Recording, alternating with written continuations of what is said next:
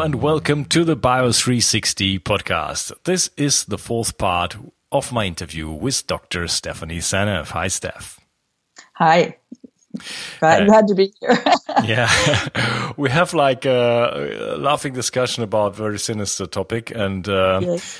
yeah, so we just discovered that um, that we have epigenetic. Um, mutations probably and inf- uh, that fertility is dropping and autism is on the rise. So that doesn't really uh, paints like a bright picture for our future to be honest. But um, before uh, maybe just just jump let's jump into like what what can we actually do about it Right, that is a big question, isn't it? And obviously, eating organic is important. And thank God in America they have a certified organic label. When we shop at the grocery store, we always buy certified organic.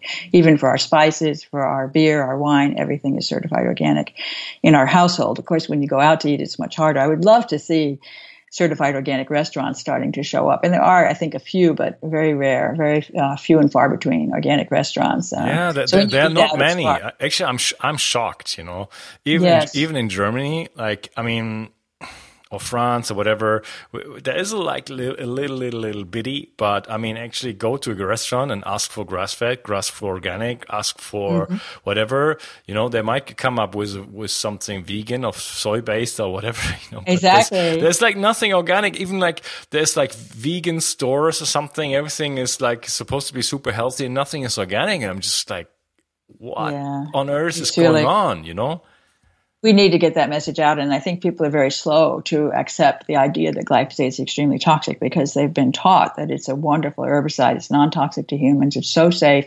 There have been plenty of studies. There's no question, you know, because it's being shaken up now because of these lawsuits in America on non Hodgkin's lymphoma. I'm very excited about those. And that is part of the solution. I'm actually realizing that lawsuits can go a long ways towards helping to get the message out to the public that this stuff is not so safe after all, you know? Okay, uh, talking about lawsuits, maybe let's just jump into some some politics. Maybe you can just like help me understand a little bit, like what on earth is going on, like with the, the Monsanto Bayer deal. Like, what is happening behind the scenes there? I'm just not getting it. For like a, for, for I, like a ridiculously was... low price, uh, this German industry, I mean, this this this company buys uh, one of the biggest country uh, companies in the world that like owns like 90% of the crop production in the, in the entire world and that they buy that at, at the moment where actually Monsanto are having this lawsuits I mean I think there's like 10,000 and they actually paid mm-hmm. like a, a, few hundred millions to some individuals and yes. like actually billion 2 billion dollars to the uh, to a couple the okay. third one It was incredible. I was so blown away. They got they they got awarded two billion. Now they haven't received that money, and I'm sure Monsanto will cause a lot of protest and have to go through uh, higher channels. You know, they have to go through a whole process. So they haven't gotten that money. None of them have gotten the money yet, but the awards have been huge, and these are all jury trials, um, three in a row. I mean, I was just so excited to see that all of those uh, people got justice because. Uh, you know, it, and of course now, as you said, it's like ten or thirteen thousand behind those three waiting for their turn and they cannot possibly go through 13,000 lawsuits you know? They're going to at some point do class action. Um, i think monsanto actually told bayer that there were that they always won their lawsuits which was pretty much true at that time. And then bayer thought um, that it was safe you know? Do you think they're that stupid I well, I, I, don't, I don't know. I think there must be something that those two companies thought they could collaborate on, something secret that they've got for future plans, something maybe related to CRISPR. I mean, I don't know. There must be something they think is going to pull them out of this slump, that they're going to offer some fantastic thing. I mean, for example, even if glyphosate tanks, you could sort of start working on a different uh, herbicide, such as glufosinate. And by the way, glufosinate is an amino acid analog of glutamate, so it's going to have, I predict, the same problems that glyphosate has with respect to amino acid substitution, but for glutamate instead of glycine. Yeah, and, and, and Bayer, Bayer, they had something which is called Liberty Link, which is now sold to BASF. Mm-hmm. Yes, and that is glutamate. Uh, uh, that is the uh, glufosinate, isn't it? I yeah. think so. Yeah, oh, I, I also, I also, I also think so. Yeah. Yeah. And so basically, kill glyphosate and then offer glufosinate as an alternative, right? But they sold it. Oh, then I don't know. You know more than I do about the politics. I was yeah, no, no, no, not not not really. I just I just dove a little bit into it, but I just like uh, I just like I don't know. I just it scares me, you know, because it, it seems like uh, the obvious story. Uh, I don't know, maybe Monsanto fooled Bayer or something like this, but yeah.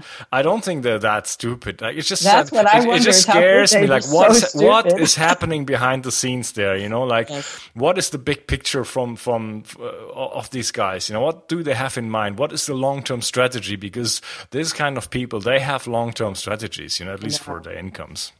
Well, you know, there is CRISPR. I don't know if you know about CRISPR technology, but that's pretty scary stuff because, um, and in fact, I read an amazing paper by Dow DuPont folks. Dow and DuPont have joined hands, and that uh, they have a paper uh, on CRISPR, and it was actually using CRISPR to to design to alter the uh, the, the genes for EPSP synthase in co- in corn. It was in maize, and they were able to tweak the enzyme uh, the, the, the, the, actual natural native enzyme of the, of the, of the plant um, to be resistant to glyphosate by and the first thing they did was to get rid of that glycine residue that I talked about at the active site where PEP binds. They got rid of that glycine and replaced it with alanine.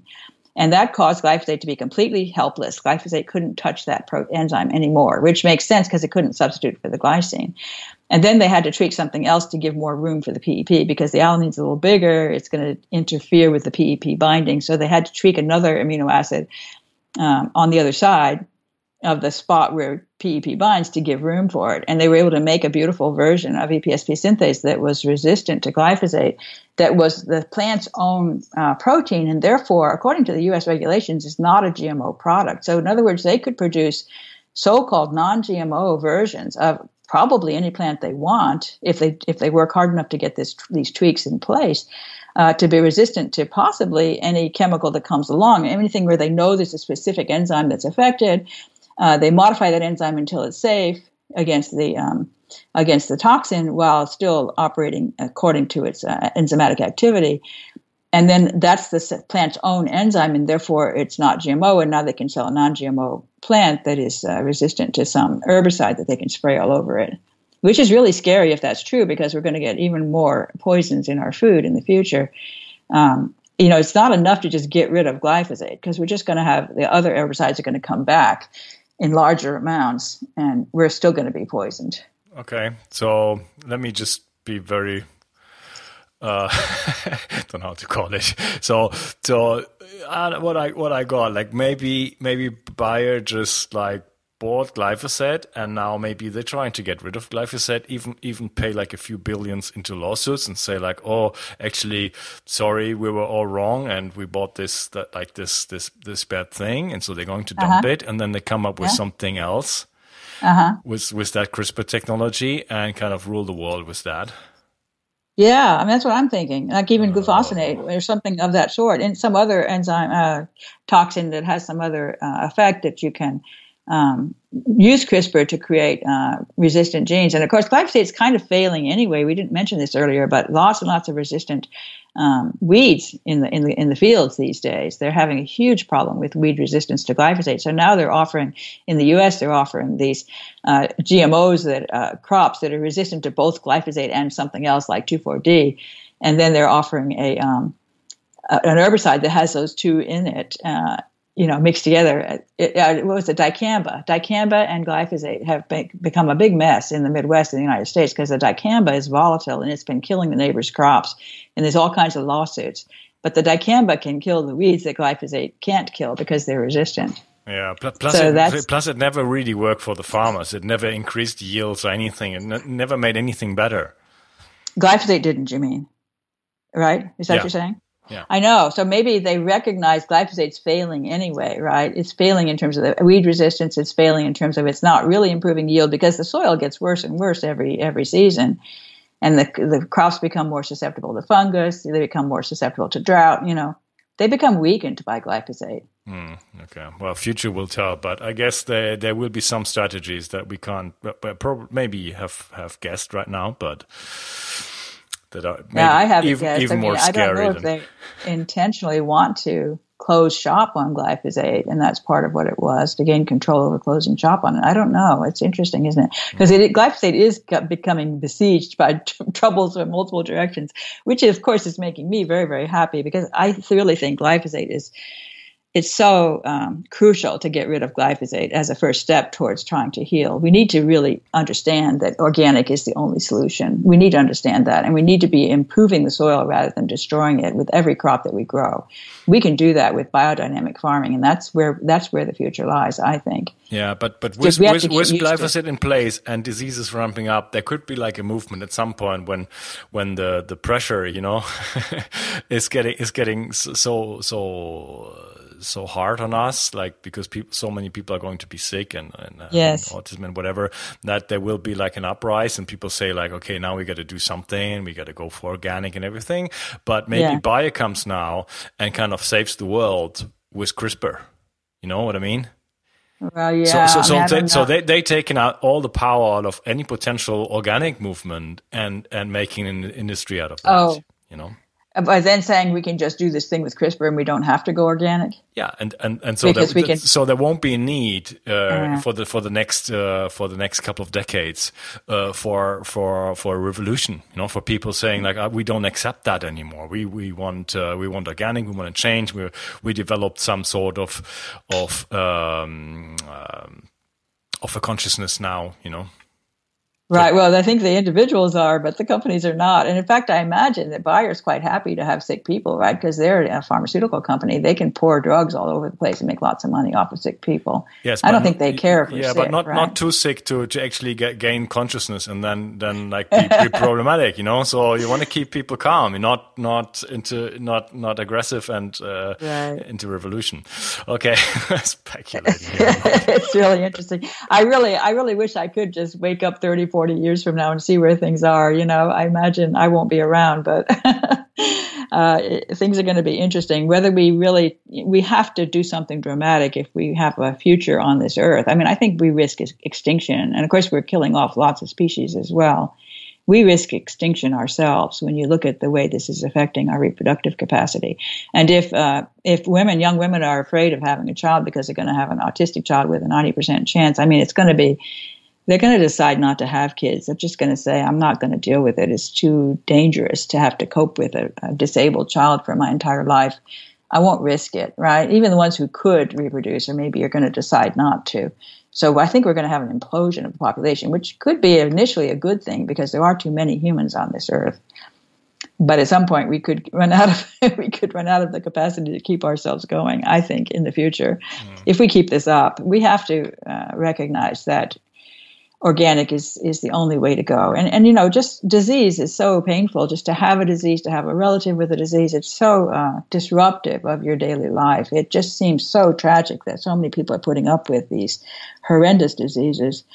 Um, so unnecessarily, in my opinion, because if we simply grew organic food, I think we would see a huge improvement in people's health and people's vitality. You know. Yeah, but I think that there's going to be like a shift. Like if you, if you see the entire planet, you know, because it, it affects so much more our industrial countries because we consume so much more yeah. of this kind of things. So we have so much more diseases, you know. Right. So actually, our life expectancy goes down, intelligence goes down, um, right. um, uh, neurological uh, diseases go up. You know, we we we just right. bumping ourselves into like I don't know, in a, in, in a in a state where we really don't want to be. And and in the so-called third world, some people like yeah. living in poverty, but they're living like under the sunlight and and actually right. eating real food, you know, which is uh, uh, more likely not being uh, being so toxic.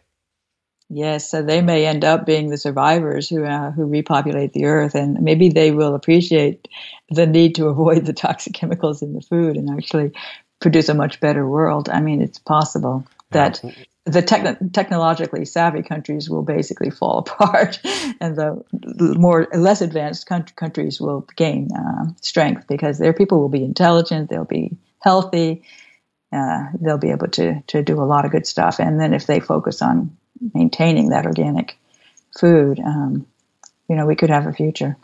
Hmm. Humans could have a future. what about Russia? I heard that they want to be organic by 2000 yeah. something. I was so excited about that. They, they, they've Putin has said he wants to, Russia to be the organic capital of the world, and I really hope that he's right about that. That he's sincere, because that would be awesome, in my opinion. I think it would be great. I don't, you know, Russia, of course, is our big enemy, but as long as there's a big country that's willing to take that commitment, I think it's fantastic. I hope it's true. I just talked to somebody. I just forgot who it was, but that person uh, travels to Russia a lot and said, like, I mm-hmm. really doubt that. I just can't see any sign of it right now. Yeah, it might all be hype. Uh, yeah. Unfortunately, yeah. I really wish it. I would like to believe that he's sincere, uh, and uh, it would really be great. Uh, in fact, if any major country would, and of course Austria, I think Austria banning glyphosate is pretty awesome.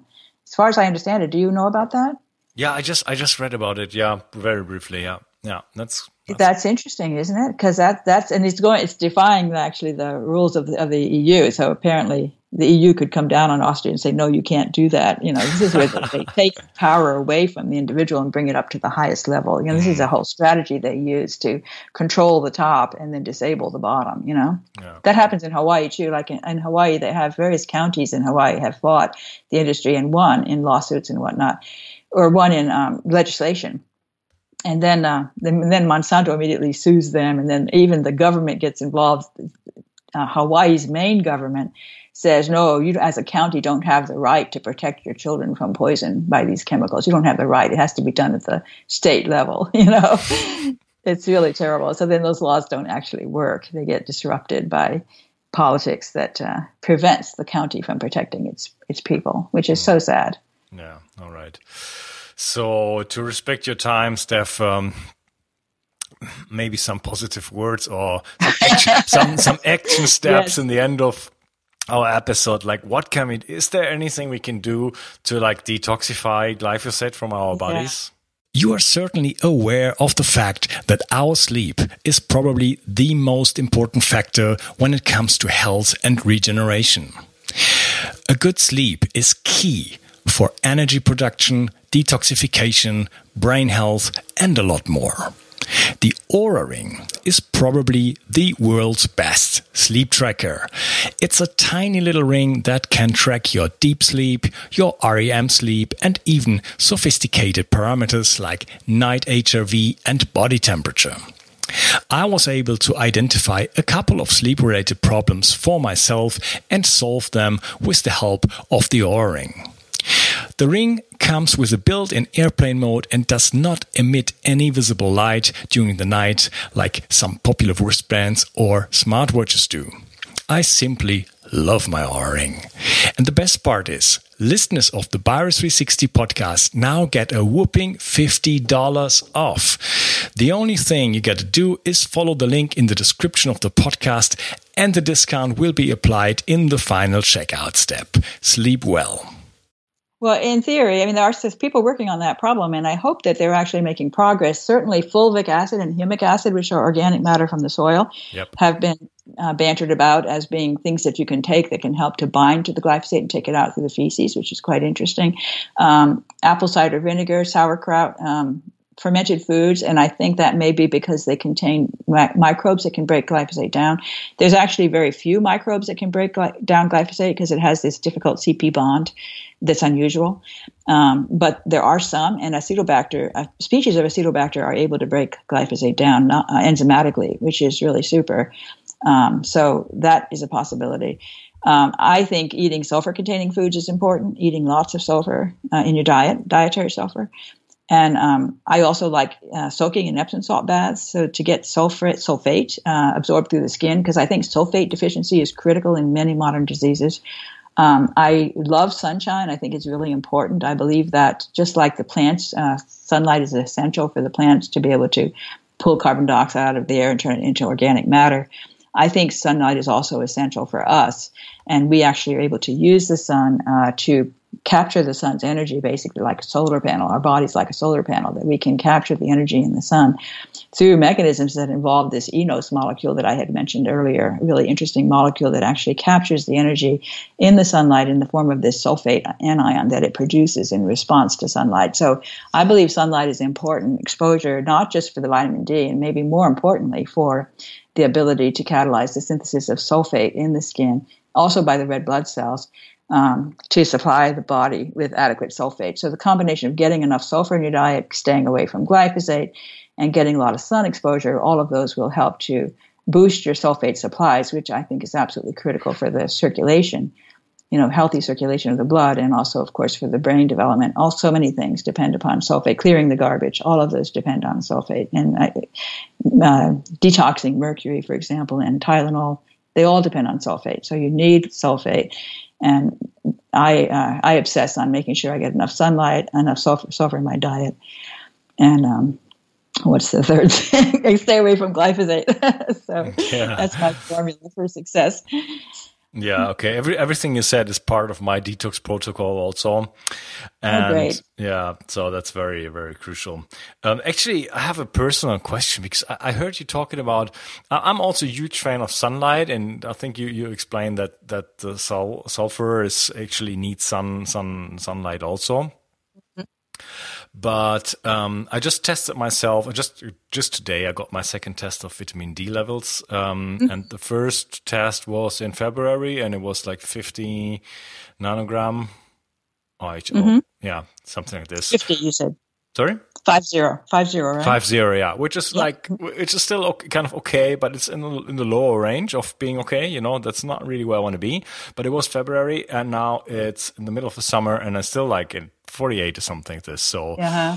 Uh, uh-huh. so I'm starting to get a little bit worried about that because uh, I am somebody like when the sun is out, I'm jumping out, you know. Uh-huh. So I'm uh-huh. getting more, much more sun, and not I'm just, just jumping out in my t-shirt. I get like mm-hmm. rid of all the clothes I have if I can. Everything that's, that's awesome. possible, and I'm going I, to. Be, I try to do the same. yeah, so I'm going to be out there. So that's something that not, not many people do, and yet right. my levels are not anywhere where they're like like therapeutically uh, important. You know, so so I should I, I, I could be higher or should be higher.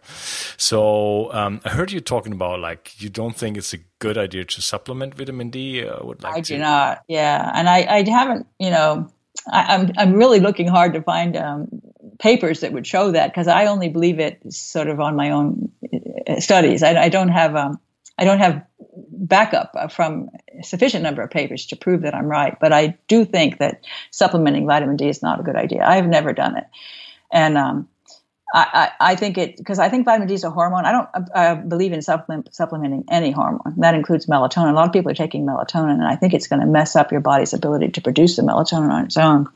And if you take a same thing with vitamin D, if you take a supplement uh, of something that your body's supposed to naturally produce, your body gets lazy and it doesn't isn't able to produce it itself the way it should, and things get disrupted.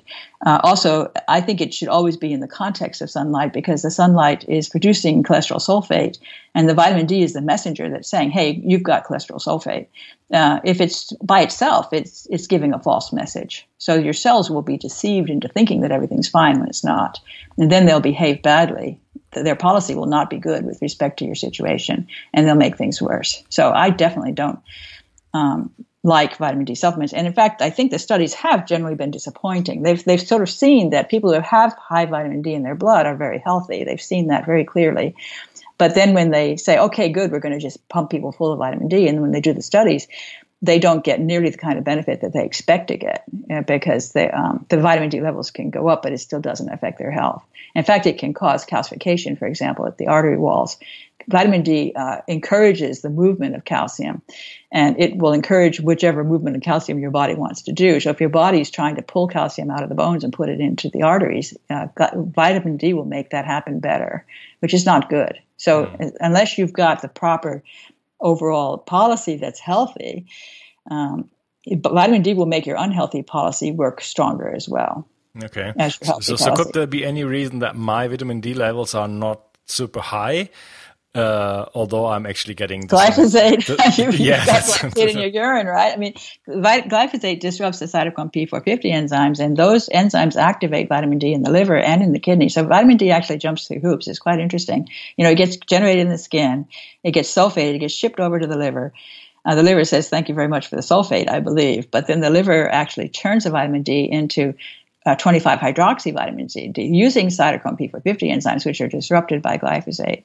And then that vitamin D goes to the kidneys, and the kidneys further oxidize it to, or hydrolyze it to 1, 25 hydroxy vitamin D. And that's the active form. And if that's also using CYP enzymes. So if the CYP enzymes are disrupted by glyphosate, the vitamin D doesn't get activated. And you measure the, uh, the version that's activated by the liver. That's what you measure when you measure your vitamin D. So that's going to be low if those liver CYP enzymes aren't working, which could be because of glyphosate poisoning. All right. Okay. So if if we actually supplement vitamin D artificially, we're just look in the wrong direction. So we we should yeah, look into like what is what is inhibiting our, our vitamin D production instead of yeah. ramping it up artificially. Okay. right. In fact, if you take a lot of vitamin D, it's going to distract, just distract the liver from producing bile acids because the liver uses the same enzymes to make bile acids as it does to activate vitamin D. So if you're giving it tons of vitamin D through the gut, the liver is like, oh my god, I got to oxidize all, and I got to fix all this vitamin D. Uh, and so it will it will distract it from making the bile acids, which could be bad. I think this is just logically thinking. I mean, I don't have papers that prove that, but it just makes sense to me. You know. All right. So Interesting. You, you can't just beef up your vitamin D, in my opinion, to fix things because the vitamin D needs to come in the context of what is uh, the truth about your body's uh, yeah. health. Yeah. That, that truth will come with the vitamin D if you make it naturally. But if you take it as a supplement, it's a lie. It's basically false information. Mm. Yeah, that makes a that makes a ton of sense to me. Okay, so let's wrap it up. So we got something. We we like when did that all start? Like in the eighties was. Uh, yeah, so 70, 1974, 1975 was when glyphosate was first introduced into the market in the United States. Hmm. So that's actually been what? Gosh, forty five years or Yeah. It's a huge. So, so basically, all my life, we've been exposed yeah. to something. We put it everywhere. We, we we take something that disrupts human biology, and uh, more than that, um, the biology of of uh, the bacteria that we that we kind of run on. yes plus a ton of other like fungus and, and, and other species. And so it disrupts all of uh, tons of pathways of uh, plants, of bacteria uh, that, that secondary we are affected of a lot.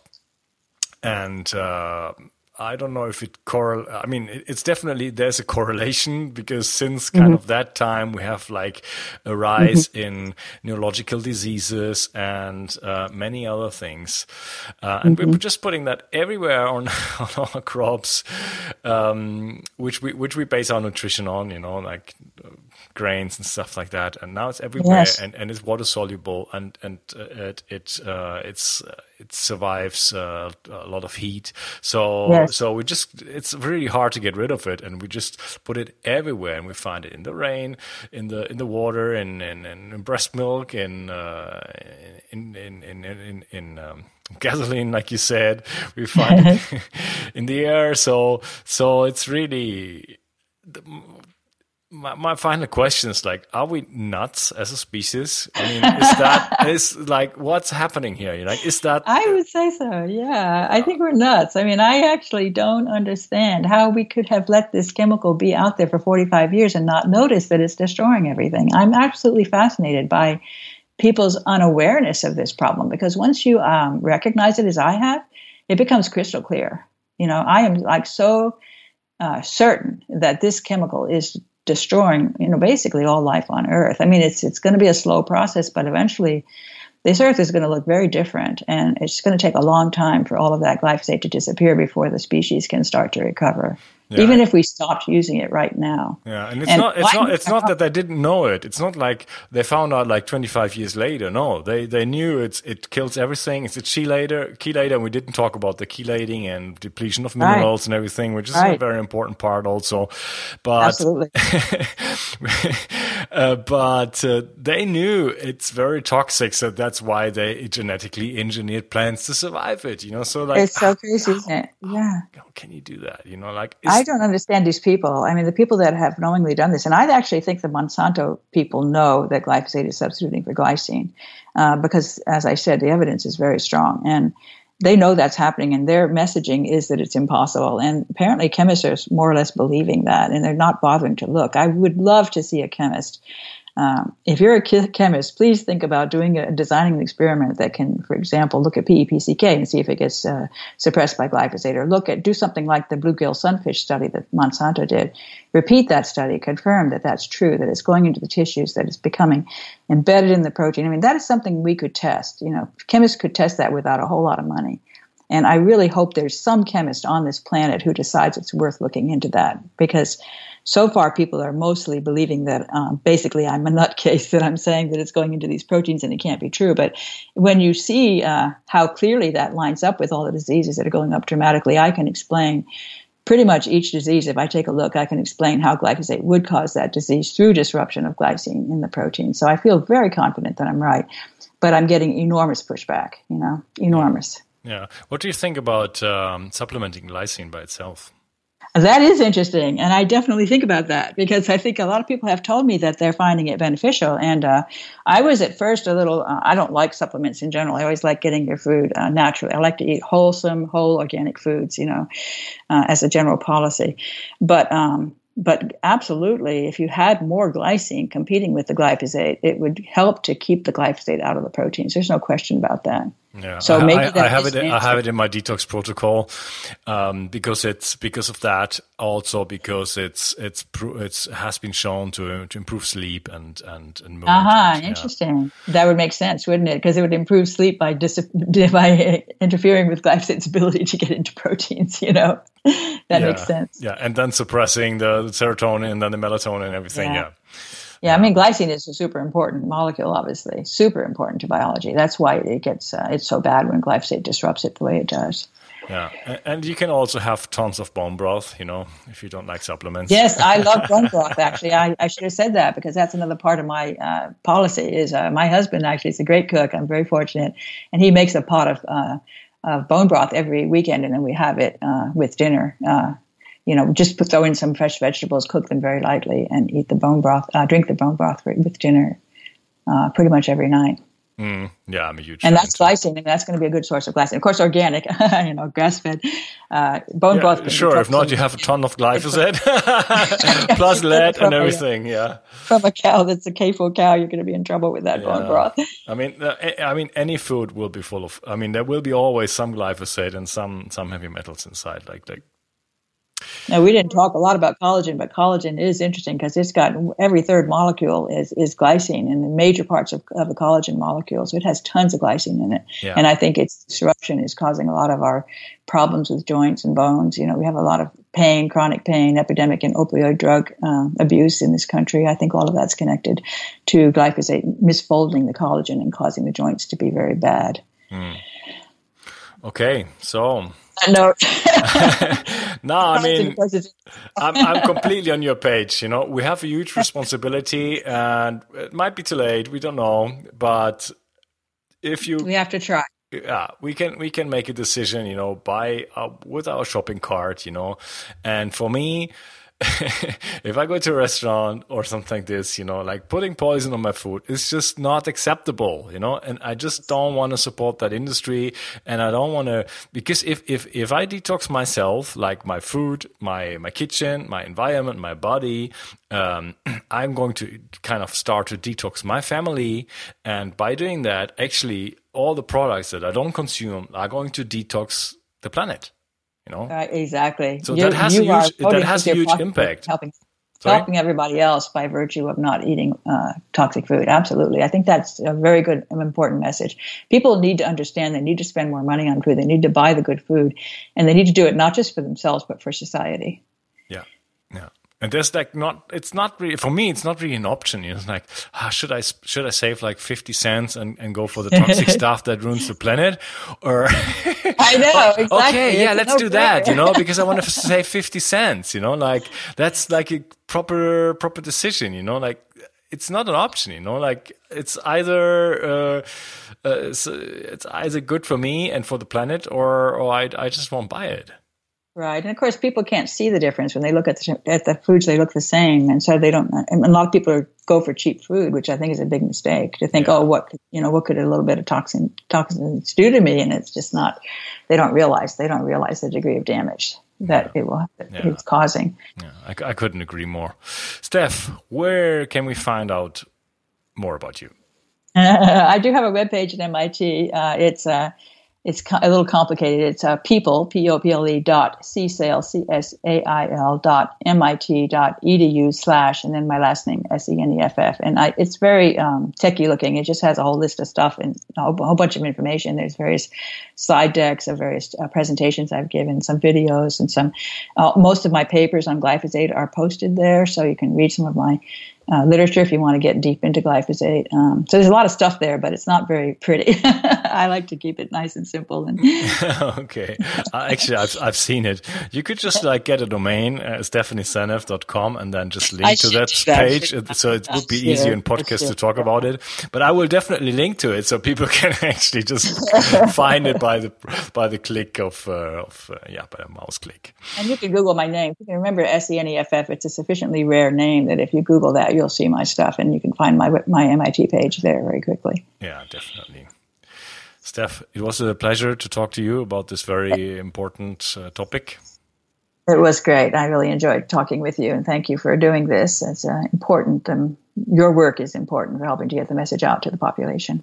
Yeah, and I think we have a lack of that in in, in Germany, and. Um, you can tell it by me inviting you. I mean, not that you're one of the major uh, uh, that I mean you're one of the major experts in that in that field, but there's a lack of experts in Germany, so so that's why. Yes. So um, so this podcast will only reach like forty or fifty percent of my listeners, but I think it's still so important that I really wanted to do it because we need to know about this. Right. Thank you. Yeah. Thank you for your work, and uh, I, I, will also kind of translate that episode so make it more more available for for. for oh, that's wonderful! Wow, that'll be a big project. yeah, I will, I will, I will, reduce it a little bit, sum it up, you know. But so so the, the, core of it will be available to to to yeah also listeners who uh, only speak German. Mm-hmm. Right. Thank you, Stephanie. Enjoy. Thank your, you so much. Enjoy, enjoy your day. Thank you. You too. Bye bye bye. You are certainly aware of the fact that our sleep is probably the most important factor when it comes to health and regeneration. A good sleep is key for energy production, detoxification, brain health, and a lot more. The Oura Ring is probably the world's best sleep tracker. It's a tiny little ring that can track your deep sleep, your REM sleep, and even sophisticated parameters like night HRV and body temperature. I was able to identify a couple of sleep related problems for myself and solve them with the help of the Oura Ring. The ring comes with a built-in airplane mode and does not emit any visible light during the night like some popular wristbands or smartwatches do. I simply love my Oura Ring. And the best part is, listeners of the Virus 360 podcast now get a whooping $50 off. The only thing you got to do is follow the link in the description of the podcast, and the discount will be applied in the final checkout step. Sleep well. Música